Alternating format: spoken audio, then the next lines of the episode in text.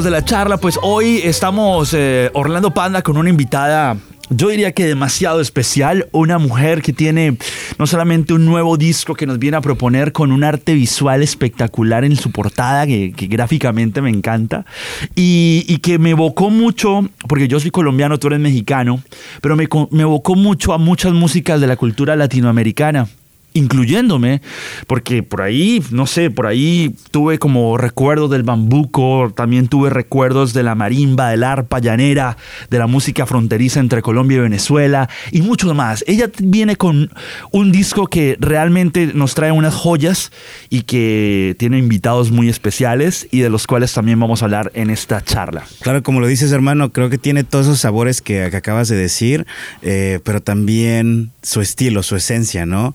Ese RB increíble, ese blues que le mete. Ese sello, ¿no? Sí, el sello de Gaby Moreno. Bienvenida a la charla. Gracias, qué lindos. Qué gustazo tenerte, Gaby. ¿Cómo estás? Muy bien, muy, muy contenta, la verdad. Esto de sacar nuevo disco, eh, yo creo que es una aventura cada vez que pasa, ¿no?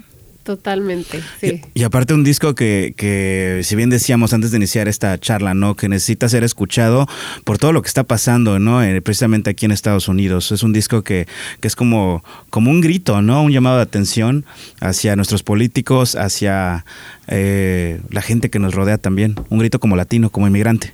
Exacto. Yo llevo ya casi dos décadas viviendo aquí en Estados Unidos y como inmigrante siento esa, esa responsabilidad de de, ser la voz para, para muchos que, no están siendo escuchados ahora y están siendo completamente ignorados. Así que mm, eso y también pues una celebración ¿no? de, todas nuestras culturas que tenemos en, en todas partes de Latinoamérica y, también eh, lo que he dicho es que es, una celebración de la, de la migración también de la, de la música. Em, de estas canciones, o sea, uno piensa que son de un lugar, que se originaron en un país, pero realmente son de otro y, fueron adoptados por toda una cultura eh, en, distintos lugares de Latinoamérica.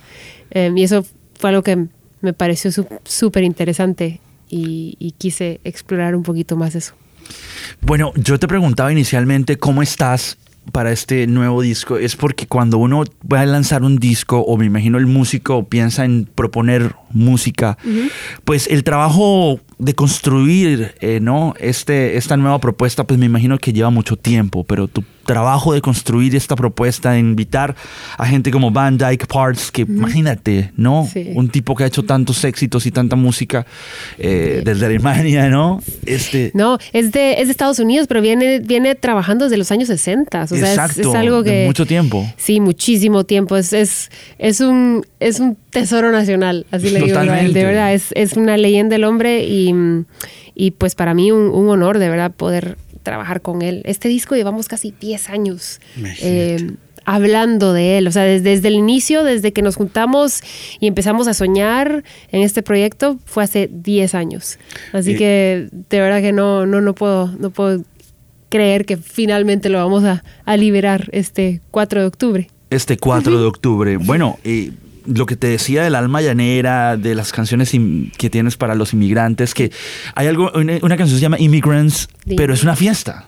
Sí. O sea, no es una canción como que, oh, te va a poner down. No, no, no, es una fiesta dentro de lo que tiene el mensaje, ¿no? Totalmente eso es. Eso es una celebración de, de los inmigrantes que, que, están aquí en Estados Unidos y que están haciendo cosas para eh, contribuir tanto a, este país y que lo hacen aún más grande y más, más maravilloso, siento yo. Más diverso, ¿no? Más diverso, sí. Eh, cuéntame, son 10 años de planeación. ¿Cómo fue el primer día en el estudio de que llegaste y dijiste, ay, ahora sí está pasando? Pues fíjate que fue todo un proceso porque... Em, hace 10 años ya teníamos ocho canciones eh, y él le hizo todos los arreglos y me los mandaba. yo le mandaba con mi guitarra las canciones, así solo, solo voz y, guitarra. Y luego él le hacía todo un arreglo en su computadora y me mandaba así por, por MIDI, es como le llamamos, que son todos los instrumentos en digital, ¿verdad? Que no, no están en vivo aún. Em, y ya de por sí, o sea, siendo instrumentos digitales, sonaba increíble y decía yo, wow, esto va a ser impresionante cuando, cuando ya lo logremos eh, hacer en, en vivo en un estudio. Pero sucedieron muchas cosas, él tuvo compromisos, yo tuve los míos también y por X o Y motivo no, no logramos concretar eh, el, el, entrar a, un estudio y grabarlo. Entonces pasaron los años y no fue sino hasta en el 2015 que, que lo llamé y le dije, oye, ¿por qué no, no empezamos esto? Empecemos a, a buscar la manera de, de hacerlo por, por, por partes, por pasos. Y entonces recuerdo que íbamos al estudio y primero empecé a grabar yo las voces. Eh, y después fuimos metiéndole los instrumentos poco a poco, que primero la marimba, que después el arpa, que después eh, el violín. Y, y, entonces así fue, fue como ir armando un rompecabezas, poniendo los pedacitos. No fue que entré a un estudio y ahí está la orquesta sinfónica y grabamos todo. No, de verdad que esto fue totalmente distinto. Nunca, nunca yo había trabajado así. Eh, pero pues teníamos limitaciones eh, de presupuesto y otras, otras cosas. Entonces, así fue como lo trabajamos, pero, pero igual el resultado final me parece espectacular. O sea, siento que ni te, ni te das cuenta ni notas que, que fue hecho por partes. ¿No? 10 tracks. Que ¿no? está añejado. Sí. Sí, 10 tracks. 10 tracks que los haces, obviamente, específicamente, me imagino que encontraste muy bien las canciones para poder distribuirlas y también Sí. hiciste el mix, ¿no? Entre español y el inglés. Tú vas back and forth porque tú naciste Sí. en Guatemala, pero te viniste a vivir a Estados Unidos, estás radicada en Estados Unidos, pero vas a la casa campestre de tu mamá de vez en cuando, ¿no? Cuando puedes. Sí, acabo de estar ahí hace, Oh, mira. hace una semana. Qué curioso. Sí. Este, pero, pero obviamente cuando vas a explorar estos temas, porque yo he estado en conciertos de Gaby Moreno, una vez siempre le, le- no sé, la vez pasada que me la encontré le dije, el que hiciste en el Rey Theater una vez estuvo genial que te pusiste tu bandera de Guatemala. este, está, está genial porque es música hecha con músicos de verdad, pero para este tema estás moviéndote en varios bandos, o sea, hay música tango, que, que imagínate, desde la Argentina, hay música que va conectada con fronteras, como lo decía anteriormente, entre Colombia y Venezuela. Y hay diferentes músicas mezcladas, ¿no? Sí. ¿Cómo, cómo organizar toda esta... Esto es como un buffet, ¿no? Hay tanta música y tantas culturas ahí involucradas en Claro. este disco de 10 tracks. Sí, es para, para que la gente se dé cuenta, pues, esa riqueza eh, y diversidad que tenemos en la música de la- en Latinoamérica. Y, y decía, no solo en Latinoamérica, sino también en, en Estados Unidos.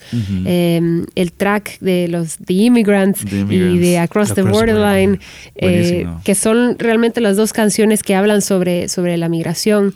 Eh, son, son temas, los arreglos que, que les hizo Van Dyke suenan totalmente distintos a, a cómo suena la canción originalmente. Eh, the Immigrants fue compuesta en 1998 y, y Across the Borderline en los 80s. Y si vas y escuchas esos, esos temas originalmente, o sea, son, es otra cosa. Eh, Sí. Él de verdad que vino y le puso su magia y es un arreglo que, que te transporta, ¿no? Que yo siempre le digo que siento como que estoy viendo una película de, de Disney. Bueno, tú, tú cantabas a los 10 años canciones de Disney. ¿no? Es- es- y de eso- hecho él, él le hizo eh, el arreglo de, del el libro de la selva. ¿Te Oh, acuerdas de la película, pero la vieja, la de los 60? Ajá. Él le hizo el arreglo a la canción de The Bare Necessities. No Qué sé, curioso. ¿Cómo se llama en español? El, No tengo idea para qué te miento. necessities. Sí, o sea, sé que, sé qué canción. ¿Cómo, se llama en español? Pero es que soy yo como de, del Rey León para acá. Ay, no. No, tienes que fa- tengo que escucharla. Sí, sí, sí, tengo que escucharla. Pero qué curioso, ¿no? La, la vida cómo te llevó ahí, ¿no? Tú de niña esa inquietud por esas canciones de Disney y después trabajar con alguien. Es que la magia que tiene Gaby, güey, está. Impresionante. Sí, o sea, está por todo el mundo. Pero lo que me late también es que siempre recuerdas tus raíces, ¿no? Tienes. Siempre. Eso sí, eso es algo que es, es, co- es como mi esencia, ¿no? Siento que ya a donde quiera que voy, eso es lo que siempre quiero que la gente sepa, que, que soy guatemalteca, que vengo de Latinoamérica y, y que estoy muy orgullosa de mis raíces. eh, y también es. Angelina. Y también, sí, soy, soy angelteca. Angelteca. Sí. Está muy chido, está muy chido. Bueno, este, es que el disco está muy bueno. Este, el sombrerón está buenísimo. O sea, es una muy buena selección. Pero bueno, hablemos un poco de, de esa Gaby Moreno que sigue, obviamente, tocando por todo el mundo. Tú tocas en. Ahorita vas a ir a Europa, eh, vas a ir a la India. He visto shows tuyos en Canadá también, buenísimos. Has tenido tu vida migratoria, porque tú emigraste de tu país a Estados Unidos para, para hacer la música y mostrar tu propuesta. De pronto no, no haciendo la, la técnica fácil, ¿no? De volverte mainstream, sino de hacer tu propuesta y construir tu música con, con eso que te mueve y ese instinto, ¿no? De, de tus raíces y demás. ¿Cómo ha sido la vida de músico y, y de migrante de Gaby Moreno? Ay, ha sido emocionante. Es algo que recuerdo muy bien cuando estaba aquí en Los Ángeles. Yo vine en el año 2000 Ok. y pasaron siete, a- siete, ocho años hasta que pude sacar mi primer disco. Y en esos siete años jamás me había ido de gira, o sea, nu- nunca tuve esa oportunidad. Y recuerdo que era como mi sueño, ay, quiero irme de gira algún día. y en el 2009, pues por primera vez salgo de gira con Tracy Chapman. Eh, me- le fui a abrir todos sus conciertos por todo Estados Unidos. Y de ahí fue así como que todo se vino en, como en bola de nieve, ¿no? Vino la- una gira con Annie Di Franco y luego me fui, y luego empecé a irme a Europa, me empezaron a salir oportunidades de dar conciertos por allá. Y cada vez, cada vez que voy, para mí de verdad que es, es una experiencia única y, y- y maravillosa poder ir y conocer nuevos lugares, nuevas, nuevas culturas eh, y llevarles un poquito de lo que yo hago, un poquito de, de, ¿no? de, lo, de lo- latino que tengo, llevarlo a otros países. Para mí esa es, esa es una gran bendición.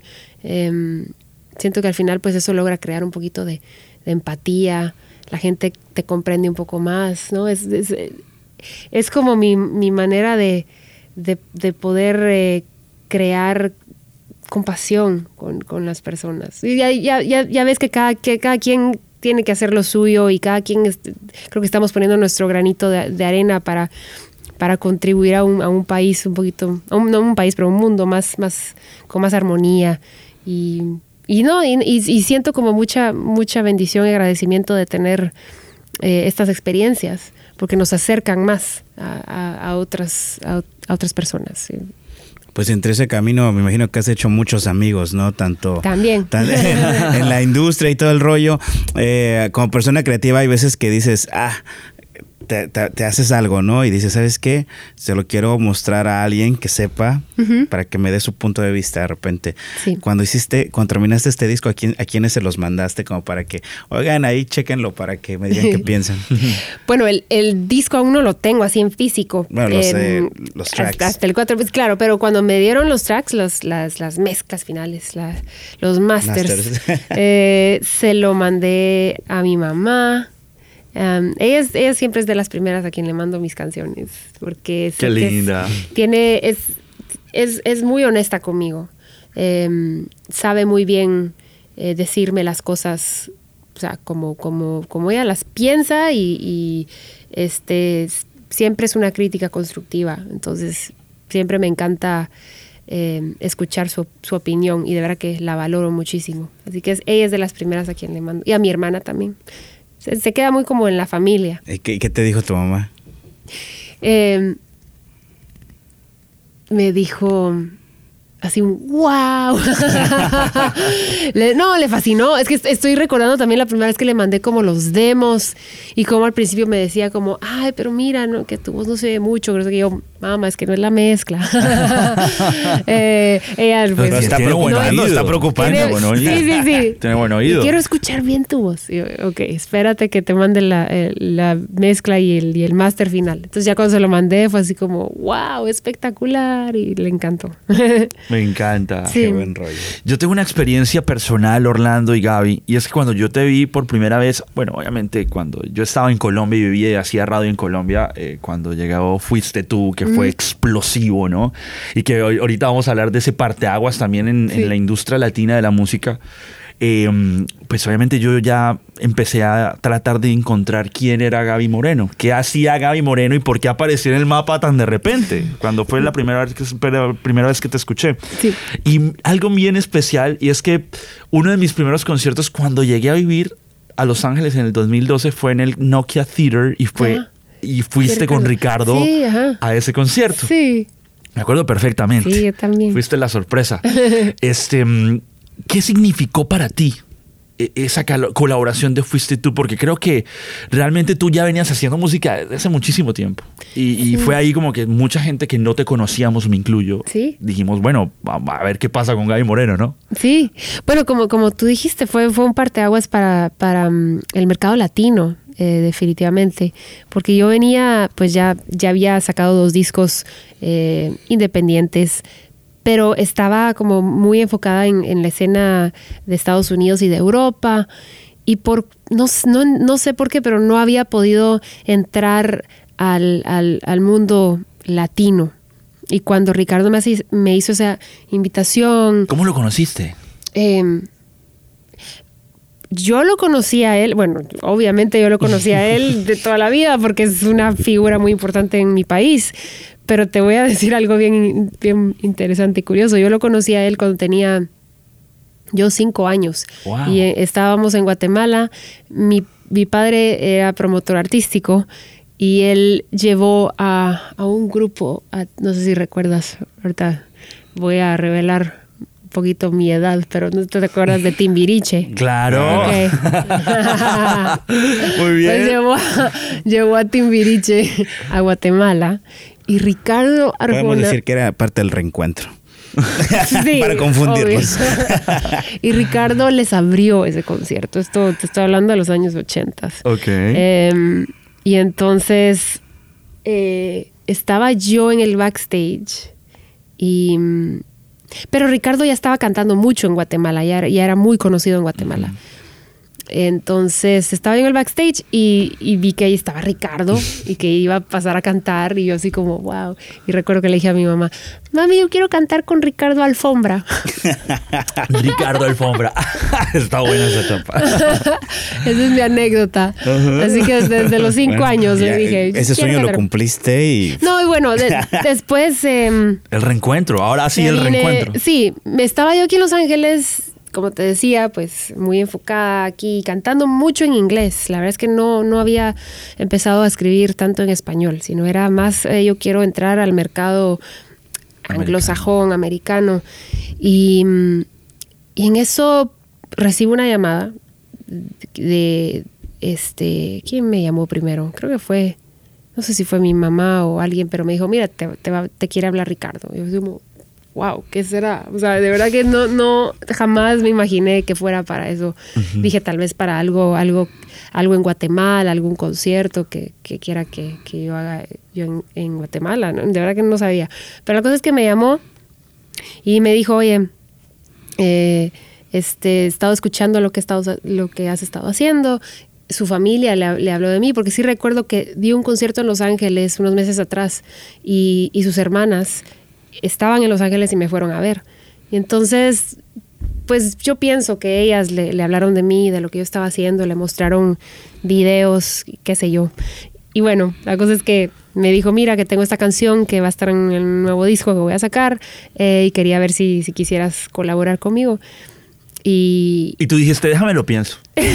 no, y me- él, él me dijo, quiero que le escuches y que me digas eh, si, te, si te sientes cómoda, porque yo sé que no es realmente el estilo que manejas, eh, pero, pero me acuerdo que me dijo, intenté, quiero que lo intentemos. Al menos solo lo cantas y si no, si no te gusta, pues nada, no pasa nada y, y, y ya, ahí queda, ¿verdad? Me la mandó, me mandó el demo, eh, me encantó y le dije, claro, con mucho gusto, eh, me encantaría poder grabarla contigo. Entonces, a los pocos días me fui para México, que ahí estaba viviendo él, en la Ciudad de México, y ahí lo conocí. O sea, después de qué No, sé yo pues, cuántos imagínate. años, ¿verdad? Pero ahí, ahí lo conocí otra vez. y, Y ya no era Ricardo Alfombra, ya, no era Ricardo no, ya no. Arjona. Buenísimo. Sí, y la ahí- química de ustedes dos, ¿no? Sí, no, lindísimo. Me acuerdo cuando, cuando me, me llamó, fue así como, hey Gaby, o sea, como si fuéramos los grandes amigos, de verdad, desde, ese- desde, ese, desde esa primera llamada. Eh, y, y seguimos siendo muy buenos amigos, sigo hablando con él mucho, porque pues ahora estoy firmada con su disquera. Ujú. Entonces, pues me ha apoyado muchísimo Qué todos bueno. estos años. Qué bueno. Muy bien, muy Qué bien. bueno. Oye, este. Cuéntame de repente qué, qué escuchabas aparte, o sea, igualmente, igual estabas rodeada de, de mucha música, como esto desde niña, ¿no? Por lo que me acabo de enterar ahorita. Sí. Pero, ¿qué, ¿quiénes eran tus artistas favoritos cuando, no sé, 10 años, 11? ¿Hace 10 años? No, no, no, cuando tenías, cuando tenías esa edad. Ah, cuando tenía 10 años, 10, 11. 11. em, estaba. Bueno, me gustaban mucho las películas de Disney. Entonces, esas, esas canciones. De hecho, yo grabé la de La Sirenita, la de Aladino, la de La Bella y la Bestia. O sea, grabé las canciones y eran las canciones que, que- que me encantaba cantar en público. Eh, musicales, me, me encantaba La Novicia Rebelde. em, este. Y de allí descubrí a, a Mariah Carey. Me acuerdo que estaba así como que obsesionada con Mariah Carey cuando tenía 11, 12 años.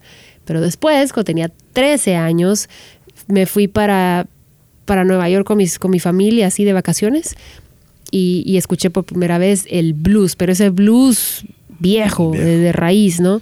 Y ahí fue cuando, cuando dije, no, ¿qué es esto? Aquí me quedo, esta es la música que quiero realmente estudiar y comprender más. Y entonces me fui a comprar discos y recuerdo que ahí pues empecé a escuchar a, um, a Coco Taylor, a Buddy Guy, a B.B. King. eh, y bueno, empecé, eh, fue, fue otra faceta mía, que empecé a... Yo no me imagino a conocer esa música. a Gaby en un Tennessee, en un, no sé, Memphis, Nashville. Nashville, Nashville ¿no? Yo creo que acá sí. ya te enloqueces, Sí. ¿no? Te enloqueces en todos esos bares, Sí, ¿no? sí, no, fue, fue increíble. A ver, el haber estado en Nueva York para mí fue, fue increíble. O sea, eso, eso fue eh, algo eh, que, que marcó, marcó mi, mi carrera, siento yo, ese viaje. ¿Qué, qué momento crees que ve ahorita la, la industria musical desde el punto de vista femenino? O sea, Pues siento que hace falta mucho por hacer por, porque haya más, más inclusión de mujeres, especialmente en los festivales, ¿verdad? Vemos que hay tantos, siempre son bandas de hombres y está como... El, el- el- el- no está bien balanceado eso. Entonces siento que hace, hace falta, pero está mejorando. Eso sí siento también. Se le está dando más espacio a, las mujeres en la música y mm, nada, me encanta, me encanta ver eso, pero, pero hay que seguir trabajando y hay que seguir diciéndole a más mujeres que este yo lo, que he estado pensando últimamente es como que necesitamos más mujeres en, en el área de producción, de ingeniería. em, yo siempre lo veo cuando, cuando vienen los, estos premios Latin Grammys y todo eso. De hecho, hace poco me tocó votar en la primera fase y de verdad que me quedé sorprendida viendo cómo el- en la categoría de productor del año, o sea, No había una mujer Una, ¿no? de 300 hombres. Es como, ah. Y, y, o sea, no es. Yo sé que están ahí afuera, yo sé que hay mujeres increíbles que, que pueden ser productoras, pero siento que también hay que darles esa oportunidad, ¿no? Como dirán los mexicanos, hay que darle chance. Sí. Chance. Oye, 2013, la primer guatemalteca en ganarse un Grammy, ¿no? Un Latin Grammy. bueno, yo, yo creo que eso para ti como artista y también como ciudadana, ¿no? Eh, es un orgullo, ¿no? O sea, Sí. es tremendo. Tremendo. Tú lo has dicho. Fue, fue un momento como muy, muy surreal para mí. Eh, pero es lo que más ilusión me hacía era el poder dedicárselo a, a mi país. Es- eso fue muy lindo. Decir para Guatemala. Porque O sea, no- eso estaba en el speech claro, ¿no? Sí, pues sí. Mejor nuevo es que no hay- artista. Sí, mejor nuevo artista. Artista. Sí, ¿Con qué álbum muy- fue? Eh, acaba de lanzar el de Postales. De postales. Sí. postales. Y sí, recuerdo que eso, eso me hacía mucha ilusión, porque, este, pues, como sabes, Guatemala, pues, hay, hay increíbles artistas, pero em, como que tenemos que seguir haciendo más para, para darnos más a conocer y, y poner el nombre de Guatemala más, especialmente en esos premios, ¿no? Totalmente.